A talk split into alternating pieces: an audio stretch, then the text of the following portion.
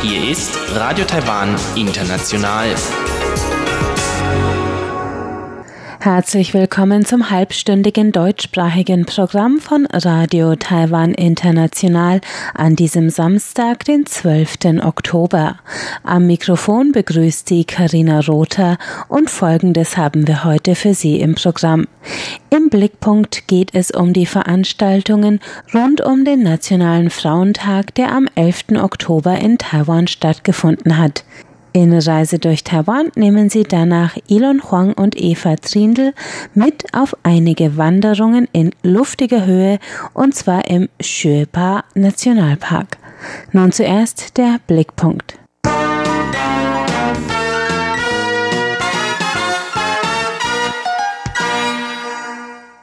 Am gestrigen 11. Oktober wurde in Taiwan der Nationale Frauentag gefeiert. Die ganze Woche über fanden Veranstaltungen statt, die Mädchen und Frauen ermutigen und auf Vorurteile in der Gesellschaft aufmerksam machen sollten. Das Gesundheitsministerium stellte auf einer Pressekonferenz am Dienstag ihre Kampagne mit dem Titel Girl Up vor. Sieben ausgewählte Filme zum Thema Geschlechtergerechtigkeit werden in 13 Schulen und Universitäten im ganzen Land touren. Die Organisatoren wollen vor allem junge Mädchen erreichen und ihr Selbstbewusstsein stärken. Vizegesundheitsministerin Su Li Chiong beschreibt, wie ihr bereits als Kind die Ungleichbehandlung von Jungen und Mädchen klar wurde. Ich weiß noch, in der Grundschule hatte ich das beste Übertrittszeugnis der Klasse. Es gab einen Klassenbesten in der jungen Klasse und ich war die Beste der Mädchenklasse. Aber es gab nur einen Preis für den Klassenbesten. Der Lehrer hat den Preis dann dem Jungen gegeben. So wurde mir schon mit zwölf klar, dass die Geschlechter nicht gleich sind, und umso älter ich wurde, desto mehr und größere Ungleichheiten entdeckte ich. Diese Ungerechtigkeiten will auch der Fotografiewettbewerb Frauenbilder bekämpfen, der jährlich zum taiwanischen Frauentag durch das Bildungsministerium veranstaltet wird. Aus 105 eingereichten Fotos und 25 Filmen wählte die Jury 25 Gewinner aus. Den ersten Platz in der Kategorie Grundschule machte ein Bild eines gemischten Fußballteams. In der Mitte sitzt die Fünftklässlerin Chen Jixuan, stolz mit ihrem Fußball. Hinter ihr sitzen vier junge Teamkollegen, allesamt Jungs. Ji Xuan sagt, sie hat noch nie gern mit Puppen gespielt. Ihre Meinung zur Gleichberechtigung ist, wenn dir etwas Spaß macht, dann mach es einfach und sorg dich nicht um Vorurteile. Taiwans Stiftung Garden of Hope trägt die Botschaft der Ermutigung junger Mädchen sogar über die Grenzen Taiwans hinaus. Sie veranstaltete diese Woche einen Gipfel zur Förderung der Rechte von Mädchen in Asien. Interessierte taiwanische Schülerinnen trafen mit vier jungen Botschafterinnen von Mädchenrechten aus Syrien, Nepal, Indien und der Mongolei zusammen und tauschten sich über den Stand der Mädchen- und Frauenrechte in ihren jeweiligen Ländern aus. Stiftungsdirektorin Ji Huirong sagt, es geht bei der Begegnung darum, dass sich die taiwanischen Teilnehmerinnen ihrer Rechte und der Dringlichkeit von Gleichberechtigung in anderen Ländern bewusst werden und dass die ausländischen Gäste ein positives Beispiel der Gleichberechtigung sehen, das sie ermutigt, zu Hause weiter für ihre Rechte einzustehen. Die Schülerin Chen Peijun hat an dem Austausch teilgenommen und sagt, es hat ihr die Augen geöffnet über die Situation von Mädchen in einigen anderen asiatischen Ländern. Frauenrechte und sogar ganz grundlegende Freiheitsrechte sind im Ausland nicht so gefestigt wie in Taiwan. Wenn sie ihre Rechte einfordern wollen, müssen sie dafür aktiv kämpfen. Und das hat mich sehr getroffen.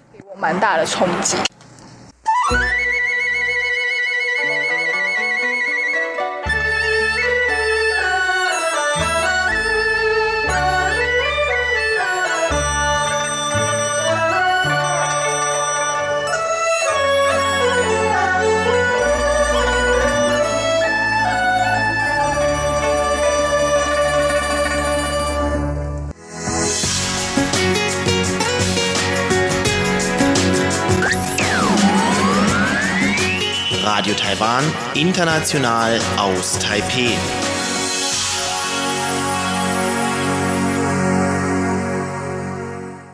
Weiter geht es mit Eva Trindl und Elon Huang in Reise durch Taiwan und die nehmen sie jetzt mit in den Xueba Nationalpark.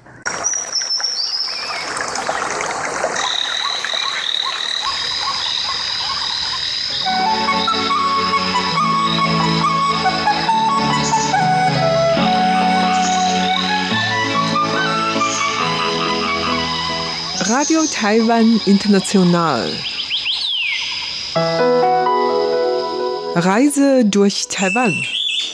Herzlich willkommen, liebe Hörerinnen und Hörer. Am Mikrofon begrüßen Sie heute Eva Trindl und Ilon Huang. Ja, Eva, du hast vor kurzem wieder mal eine Reise unternommen in die Berge. Wo ging es denn genau hin? Es war ein Ausflug in die Sheba Freizeitfarm. Und wo liegt diese Farm so ungefähr? Also das liegt am Rande des Sheba Nationalparks und die Farm liegt in etwa Landkreis Hsinchu Miaoli. Mhm. Da fährt man normalerweise von Hsinchu, von der Stadt Hsinchu, dann hoch in die Berge, etwa auf knapp 2000 Meter Höhe liegt diese Freizeitfarm. Und ja, das ist eigentlich nicht so sehr zum Bergsteigen, wie man das vom Xeba Nationalpark kennt, also dass man zum Xeshan, also auf über 3000, fast 4000 Meter steigt oder auf diese Berge, sondern das ist eher so ganz gemütlich, also mhm. für ein gemütliches Wochenende zu verbringen mit Kindern, Oma, Opa, können alle mit, ist eigentlich für alle irgendwas geboten, so kleine Wanderwege, Gärten und dann auch, kann man aber auch im Wald länger wandern und so. Ist eigentlich für jeden dann was mhm. geboten. Das hört sich schon mal sehr schön und gemütlich an auch und für alle was. Aber das ist ja irgendwie auch ein bisschen weit ab vom Schuss oder hört es sich jedenfalls so an. Wie kommt man denn da überhaupt hin? Man fährt entweder mit dem eigenen Auto oder man bucht dort ein Zimmer und bestellt bei denen einen Shuttlebus oder eine Fahrmöglichkeit oder man bucht über einen Reiseanbieter, die solche Fahrten anbieten. Und bei mir, also ich fahre normalerweise nie mit solchen Reiseunternehmen oder mit solchen Pauschalreisen, aber das hat sich irgendwie so ergeben aus Zufall, nämlich eine Freundin von mir, ihr Cousin arbeitet dort auf dieser Freizeitfarm. Und da meinte sie, ach, da können wir ja mal hinfahren. Und dann sind wir zu fünft, ja, ja, da fahren wir hin. Und dann hat aber irgendwas nicht geklappt. Ich weiß es auch nicht.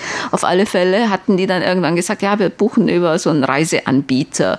Und da fährt dann ein Bus von Taipei vom Bahnhof und so ein Kleinbus und der fährt dann direkt hin. Und die bieten, also das hatte dann dieser Reisebegleiter, der Reiseführer gesagt, die bieten sowohl Eintagesreisen an, als auch Zweitagesreisen, als auch dann längere. Also die mhm. machen dann das teilweise so, dass die dann auch vielleicht Leute, die dann länger bleiben, die bleiben dann noch ein, zwei Tage und fahren dann mit irgendeinem Bus, der vielleicht zwei Plätze frei hat, dann wieder zurück oder so. Mhm. Also die haben dann längere Angebote, auch mit längeren Inhalten, je nachdem. Aber ich würde sagen, ein Tag hin und zurück. Man fährt dann, wir haben uns getroffen um 6.40 Uhr am Bahnhof morgens, samstags. Und dann ist man ungefähr um halb elf Uhr vormittags an der Freizeitfarm und muss aber um drei Uhr auch schon wieder zurück. Also es lohnt sich eigentlich nicht für einen Tag, würde ja, ich sagen. Ja. Es ist natürlich viel schöner, wenn man da übernachtet und weiß nicht, den Nebel noch mitkommt und, und so. die Sternenhimmel, wenn es nicht regnet und ein Sonnenaufgang und so. Und da ja. kann man ein bisschen spazieren gehen. Also das lohnt sich eigentlich schon dann mindestens halt ein Wochenende oder zwei Tage dann zu ja. verbringen. Ja. Es, es, dauert ja doch ein bisschen, bis da hochkommt. Du hast gesagt, ihr wart ungefähr, das hörte sich an, so fast vier oder fünf Stunden unterwegs. Das ist auch keine mhm. einfache Fahrt da in diese Das letzte Gegend, ne? Stück ne? geht eben in die Berge und wenn man irgendwie diese Bergstraßen auch in Taiwan kennt, dann geht es halt langsam. Das ist sehr kurvenreich, die Straßen sind eng, man hat dann vielleicht auch noch Gegenverkehr mit Kleinbussen, ein großer Bus kommt da eh nicht hoch. Und wenn das Wetter okay ist, dann ist es noch ganz gut, aber manchmal, wenn es ja vorher sehr stark geregnet hat oder so, kann es auch sein, dass man da gar nicht hochkommt, dass die mhm. Straße mhm. gesperrt ist oder Steinschlag gibt oder so. Aber an diesem Tag, da war eigentlich kein Starkregen, auch nicht vorher. Von daher war es ganz okay. Aber trotzdem, also diese Bergstraße, da fährt man dann schon noch mal über zwei Stunden hin und her und hin und her. Ja. Mhm. ja, ich erinnere mich, ich bin auch einmal in so ein Bergdorf gefahren, selber gefahren damals und für die letzten 20 Kilometer haben wir etwa eine Stunde gebraucht, mhm. ja, um da hochzukommen, weil das doch sehr eng und kurvig war und ich auch kein geübter Rallyefahrer bin. Jetzt ist da oben diese Farm, sagst du, aber ich glaube, du hast auch gesagt, es ist nicht einfach, ja gut, da hat nicht irgendwann mal jemand eine Farm hingebaut aus Lust und Laune, sondern diese Gegend da oben hat schon eine längere Tradition oder eine längere Geschichte, so auch in forstwirtschaftlicher hm. Hinsicht. Ja, wie viele Gebiete in Taiwan, die wurden schon, wie zum Beispiel Alishan auch und andere Waldgebiete, wurden auch schon von den Japanern erschlossen zur Holzgewinnung. Also da wurden diese Baumstämme dann abtransportiert und dann auch später nach der japanischen Kolonialzeit, da wurde von der Kuomintang-Regierung, von der KMT-Regierung auch Forstwirtschaft betrieben. Taiwan hatte damals ja sehr, sehr stark Forstwirtschaft betrieben und auch sehr, sehr große Waldflächen oder viel Wald dann abgeholzt. Ja. Und während der Zeit war natürlich auch die Technik schon recht gut und da wurde dann natürlich noch mehr dann abgebaut mhm. oder Holz gefällt. Und diese Gegend, die war auch schon damals also zur Holzgewinnung da erschlossen. Und jetzt aber wird das gar nicht mehr für die Forstwirtschaft nee, benutzt, nee. sondern einfach nur, oder nicht einfach, sondern es ist auch eine geschützte Gegend und es ist einfach so der Erholung. Oder es also es ist ein teilweise ein Walderholungsgebiet und auch ein Nationalpark. Mhm. Und da gab es auch schon ziemlich früh schon eigentlich so ein, eine Möglichkeit dort zu übernachten. Und da gibt es auch so einen Wanderpfad, der heißt Honeymoon-Wanderpfad, also Hochzeitsreisen-Wanderpfad. Und unser Reiseführer hat dann erklärt, das war halt früher noch vor zig Jahren, als die Gesellschaft in Taiwan noch relativ konservativ war. Da war das natürlich nicht so, dass man ja schon zusammen gewohnt hat und dann irgendwann mal geheiratet hat, sondern da kannten sich die Männer und Frauen normalerweise kaum oder mhm. noch nicht lang oder es wurde vielleicht auch arrangierte Ehe und die hatten sich vielleicht ein paar Mal gesehen vor der Hochzeit und das war halt so da konnte man sich ein bisschen näher kommen, weil es war halt so ein bisschen schön romantisch und ein bisschen Nebel und die Pfade dort schon, die waren teilweise so ein bisschen ja glatt und rutschig, weil das sind dann so Baumwurzeln äh, und da hieß es, ach komm, da muss man sich doch schon mal helfen. sich mal die Hand und ich ja. helfe dir und so. Da ja. wären sich also die frisch verheirateten dann halt näher gekommen. Also, das ist die Geschichte von diesem.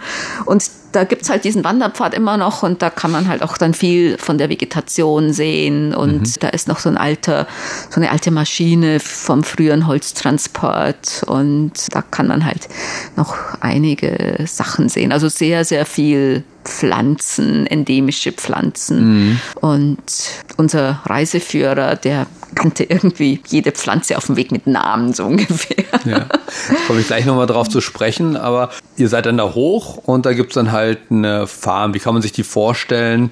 Wo schläft man oder übernachtet man da? Da gibt es mehrere Gebäude. Da gibt es ein Besucherzentrum mit einem kleinen Ausstellungsraum oder Ausstellungsräumen. Da werden endemische Tier- und Pflanzenarten vorgestellt und da ich weiß nicht, ob es dort auch Übernachtungsmöglichkeiten gibt. Dann gibt es noch ein Gebäude, das sind zwei Restaurants, ein Café und da gibt es dann auch Übernachtungsmöglichkeiten und dann gibt es auch Hütten, also so wie kleine Reihenhäuschen aus Holz gebaut und da gibt es mehrere von diesen ja, Hütten. Dann gibt es noch ein Gebäude und das ist, glaube ich, auch als Wohngebäude oder Wohnheim für die Leute, die dort arbeiten, mhm. weil die müssen ja irgendwo unterkommen, die können nicht jeden Tag da irgendwie ja. und auch wenn es regnet oder in der Nacht, ne, das, die müssen ja Nachtschicht machen dann teilweise. Mhm. Das heißt, die arbeiten dann da und die übernachten, und die übernachten dann da, auch, dann da auch und haben dann Übernachtungsmöglichkeiten und also das sind dann mehrere Gebäude, teilweise eben diese Holzhütten. Das sind, die nennen die dann Familienzimmer, also so eine Hütte pro Zimmer. Mhm. Da ist halt dann Bad natürlich, ist relativ geräumig. Und das ist dann natürlich auch für Familien geeignet. Neben uns ja. hat auch eine Familie gewohnt mit kleinen Kindern. Ist eigentlich auch für Kinderfamilien und so. Da waren auch viele halt, also eine Kleinfamilien, größere Familien, auch ältere Reisegruppen und die hatten dann auch je nachdem die haben dann verschiedene Angebote. Da gibt es zum Beispiel, wir sind auch einen Wanderpfad gegangen, der war teilweise relativ steil. Da ging es halt, also viele Baumwurzeln, die halt dann auch recht glitschig sind. Also das sind Leute, die nicht so gut zu Fuß sind, die können eigentlich nicht gehen. Aber es gibt dann verschiedene Möglichkeiten. Die haben so einen sehr weiten Garten und da kann man halt ein bisschen spazieren gehen. Das ist eben und ist auch teilweise, glaube ich, für Leute mit Rollstühlen geeignet. Mhm. Da ist eigentlich dann so für Familienausflüge ja. ist das halt auch gedacht. Und die heißt eben Freizeitfarm, weil das ist auch so eine kleine Farm. Die bauen auch was an. Zum Beispiel der, der diese Farm da betreibt, der hat da zum Beispiel dann begonnen, Blaubeeren anzubauen und auch Kiwis. Mhm. Also das eignet sich wohl auf ja. dieser Höhe. Das ist knapp 2000, auch für den Anbau von Kiwis und Blaubeeren.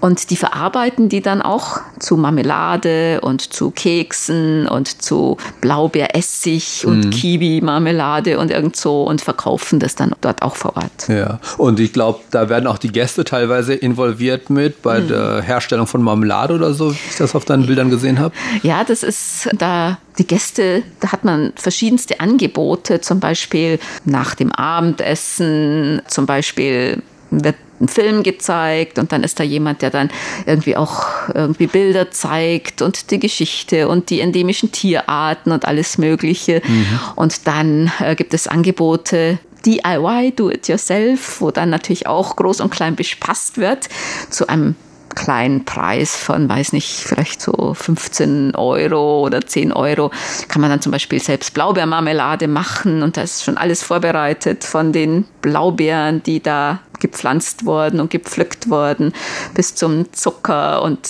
mit dem Glas mhm. und was man dann wird halt erklärt, wie man Blaubeeren, und dann macht man dann seine Blaubeermarmelade, füllt die ab und äh, kann das dann machen. Und je nach Jahreszeit wird dann mit den Kindern irgendwie was gebastelt aus irgendwelchen Tannenzapfen mhm. oder auch, also da gibt es verschiedenste Angebote. Und nachts dann wenn man die Sterne sieht, da ist dann jemand, der dann die Sternbilder erklärt. Und das ist in Taiwan ja auch eigentlich üblich, ne? Mhm. dass man da sehr, sehr viele Angebote auch hat. Ja, genau. Für Kinder ja. und besonders also Eltern-Kinder-Angebote und dass da was erklärt wird und dass da was gebastelt wird und was mhm. gemacht wird. Also ja. Äh, ja, man versucht in solchen Einrichtungen eben immer wieder so ein bisschen auch zu erklären, wo das Ganze herkommt mhm. oder die Umgebung zu erklären und so weiter. Ne? Das ist, und die Gäste nicht so einfach allein zu lassen. Genau, also da gibt es halt auch diese Angebote. Und die Leute, die da arbeiten, die sind eigentlich auch für ziemlich viel zuständig, weil gerade der Cousin von mir, der dort arbeitet, der hatte irgendwie wir sind eben Samstag, Sonntag dort gewesen. Am Samstag hat sie ihn irgendwie abends um neun oder so erwischt, ne? Mhm. weil er war halt auch den ganzen Tag unterwegs. Zuerst hat er Leute irgendwie auf eine Wanderung geführt und dann kam er zurück und, und hat mit einer anderen Gruppe Blaubeermarmelade gemacht und dann noch irgendwas anderes. Also die sind da schon sehr stark involviert auch, ja. Aber es ist wirklich sehr schön, auch die Wanderungen. Mhm. Also wenn man auch selbst was unternehmen, man muss nicht unbedingt da jetzt eine geführte Wanderung machen, die bieten sowas an, aber man kann natürlich auch allein einfach losgehen. Und der Wald ist auch sehr schön. Also das sind diese hohen, hohen Bäume, ne? diese ist wirklich eigentlich sehr schön. Ja. ja. Und man hat teilweise auch dann die Aussicht auf diesen Holy, diesen Grat von diesen Hochgebirge, was viele Hochgebirgswanderer dann auch machen. Man sieht zum Beispiel auf so eine Radarstation. Ach so.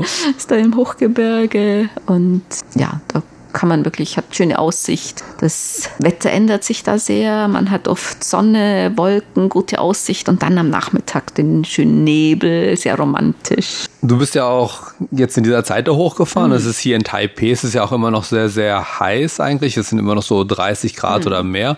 Aber da oben von den Bildern her zu schätzen, gut, ich habe einmal gesehen, da waren Bilder mit Sonnenschein und Bilder mit Nebeln, mhm. aber ihr wart alle auch ein bisschen wärmer angezogen. Ja. Das heißt, es ist da ein bisschen kälter als wir dort waren, war es in Taipeh, so um die 35 Grad. Mhm. Und dort auf dieser Freizeitfarm früh morgens habe ich mal geguckt, waren 14 Grad und dann so am späten Vormittag kam auch die Sonne raus und da war es so 17.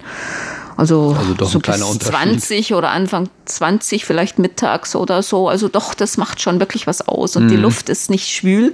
So richtig so glasklare Luft hat man dann auch plötzlich. Ne? Ja. Das macht schon viel aus. Also im Vergleich mit Taipei. Mhm. Ne? Diese eher trockene, klare Luft. Ja. Wir haben viel Natur erleben können, hast du ja auch schon so sehr viel angesprochen.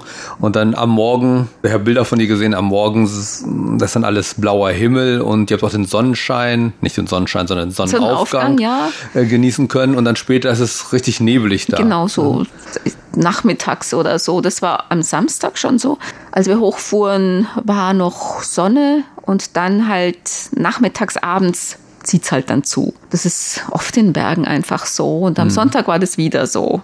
Und dann fing es sogar ein bisschen an zu regnen. Und am Sonntag frühmorgens sind wir dann auch kurz nach fünf natürlich aufgestanden und waren natürlich auch auf dem Sonnendeck, weil alle da sind, weil Ja. die natürlich gucken wollen, ob die Sonne auch kommt oder ob die das nur sagten, dass die aufgeht. Natürlich hatten die vorher, unser Reiseführer hat auch schon vorher gesagt, wenn jemand morgens früh die Sonne, also dann und dann geht die Sonne auf und wo die genau aufgeht.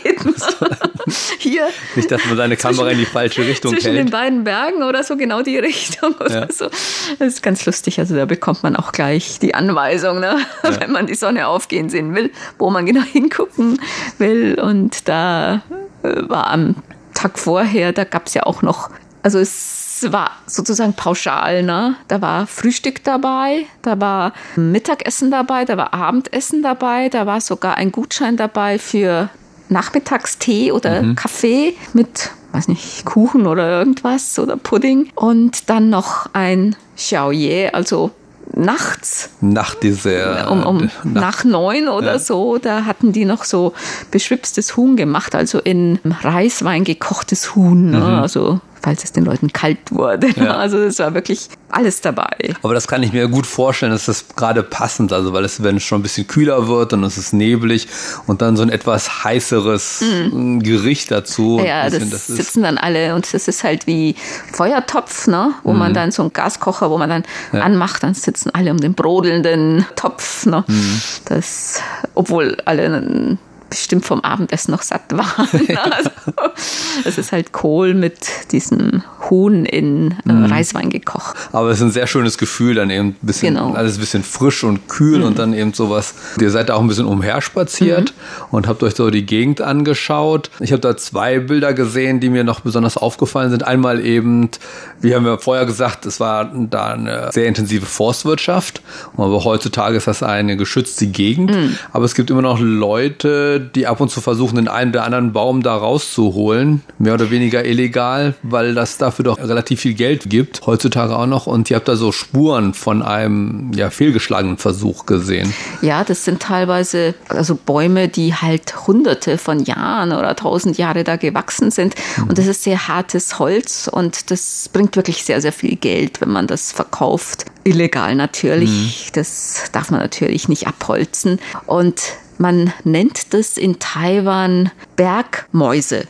Also das sind die Leute, die sozusagen illegal Holz fällen, Baumstämme fällen. Das ist jetzt nicht mehr so oft, aber es wird immer noch gemacht, weil es wirklich sehr, sehr viel Geld gibt. Und da war wirklich ein so ein Baumstamm, das sah man schon, also diese Sägespuren, wo der so einen Block da raussägen wollte. Ja. Sie waren halt immer noch da, weil die wurden wohl erwischt. Und da stehen wohl sehr, sehr hohe Strafen drauf. Also Ja. das ist nicht ohne.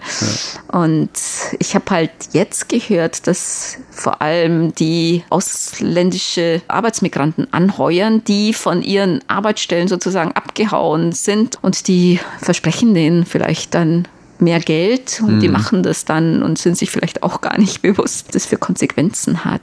Ja. Und dort darf man aber ja, man darf ja nicht mal ein Blatt aufheben und mitnehmen. Ne, in so einem Nationalpark, ja. Nationalpark. Ja. Oder was, ein Ästchen oder ein Stein oder so. Ich weiß nicht, was das an Strafe ist, 6000 Taiwan-Dollar oder so. Also wirklich ein paar hundert Euro. Mhm. Das ist also schon das nicht ohne. Ja. ich habe mich noch gewundert, als wir so einen Pfad gegangen sind. Das ist so ein Wanderpfad, der angelegt ist eigentlich auch mit so Holzstegen, mhm. der eigentlich relativ gut zu begehen ist, auch eigentlich für alle, auch für kleine Kinder und so. Ja. Und da hat man halt dann eine schöne Aussicht dann auch. Und da ist immer so einer, der war da immer so dahinter, der hat dann immer so geguckt und der hatte so ein Hemd an. Also das mhm. war halt so ein ehrenamtlicher Mitarbeiter von ja. diesem Park. Okay. Und ich dachte mir schon immer, was, was läuft denn der immer dahinter ne? und guckt immer und guckt immer. Ne?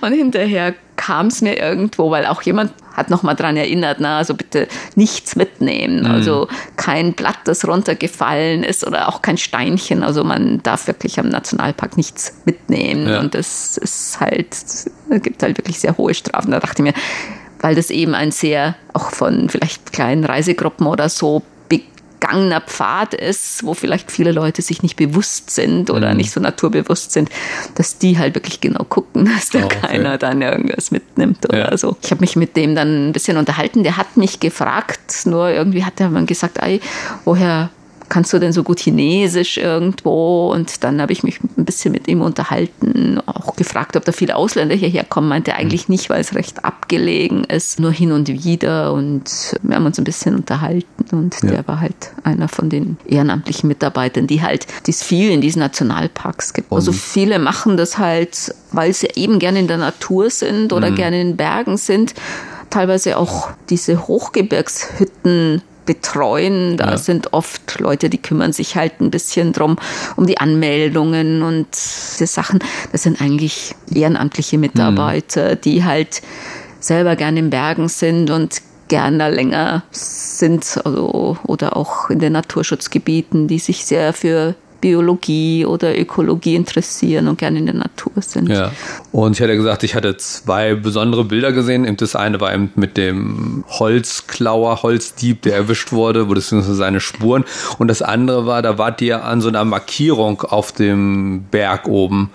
Und ich hatte früher immer gedacht, das ist einfach nur so da als Verzierung sozusagen oder um zu sagen, okay, ihr seid jetzt hier, so heißt der Ort und so weiter. Einfach nur schön. Aber der hat eine richtige praktische Nutzung gehabt, früher zumindest, äh, wie du mir erzählt hast. Ja, das, das sind diese Markiersteine, die man normalerweise auf den Gipfeln sieht, auf den Berggipfeln auch. Mhm. Und es gibt auch manche Berge, da fällt einem gar nicht auf, dass man eigentlich auf einem Berg ist oder auf einem Gipfel. Ne? Das mhm. sieht man halt dem nicht an. Aber man sieht dann oft diese Steine. Und das sind eigentlich auch nicht nur, ja, ich war hier und ich habe den Berg bestiegen, sondern das hat auch einen Sinn. Nämlich sind das halt so Markier- und Orientierungssteine die wurden teilweise, glaube ich, schon während der japanischen Kolonialzeit auch gesetzt. Mhm. Und damit kann man sich halt, halt auch orientieren. Es gibt ersten, zweiten und dritten Grades und von da kann man auch ungefähr wissen, in welcher Richtung dann oder in welchem Umkreis der nächste dieser Orientierungssteine ah, ist. Okay. Also jetzt hat man ja normalerweise GPS und wenn man wandern geht, aber früher haben sich Leute halt teilweise auch an diesen Steinen orientiert. Mhm. Sie waren auch ziemlich tief reingebuddelt, weil wenn Erdbeben sind oder Starkregen oder so, damit die nicht so schnell ah, dann okay, ja. weggeschwemmt werden oder leiden. Und viele sagen auch, die halt öfter unterwegs sind, dass es eigentlich man das nicht macht. Manche, die steigen halt dann auf diesen Stein oder so, ja, ich mhm. war hier auf diesem Berggipfel, weil ja. die oft auf Berggipfeln sind. Das macht man normalerweise nicht, um diesen Stein eben zu schützen. Ah, okay. Damit ja. dann man nicht, wenn dann Tausende und, so Hunderte weiter, von Leuten das machen, ne, ja. damit der nicht Irgendwann ist abgenutzt, oder? Genau. Und hm. also unser Reiseführer meinte dann auch, der ist auch Bergführer, also Hochgebirgsbergführer und der meinte halt so, ja, es kann ja irgendwann mal sein, dass wenn man kein GPS hat, wenn man keine Batterie mehr hat oder wenn das ganze System mal ausfällt, na, mhm. dann kann man sich immer noch mit Kompass und Karte und diesen Stein halt wirklich dann orientieren. Ja. Und das hat halt wirklich schon seinen Sinn und das besteht halt schon so lange und ähm, das sollte man eigentlich auch schützen. Ne? Man mhm. weiß nie, wann man das mal wieder braucht. Ja, genau. Prima, da habe ich noch was dazugelernt, wenn ich das nächste Mal mal wieder auf den Berg steige oder wandere, dann weiß ich, wozu diese Markierungen da gut sind. Ja, vielen Dank für den interessanten Bericht und dann verabschieden sich am Mikrofon Eva Trindl und Ilon Huang. Und das war es für heute mit dem deutschsprachigen Programm von Radio Taiwan International. Das Gehörte finden Sie auch auf unserer Website unter www.de.rti.org.tv. Vielen Dank fürs Einschalten und bis zum nächsten Mal. Música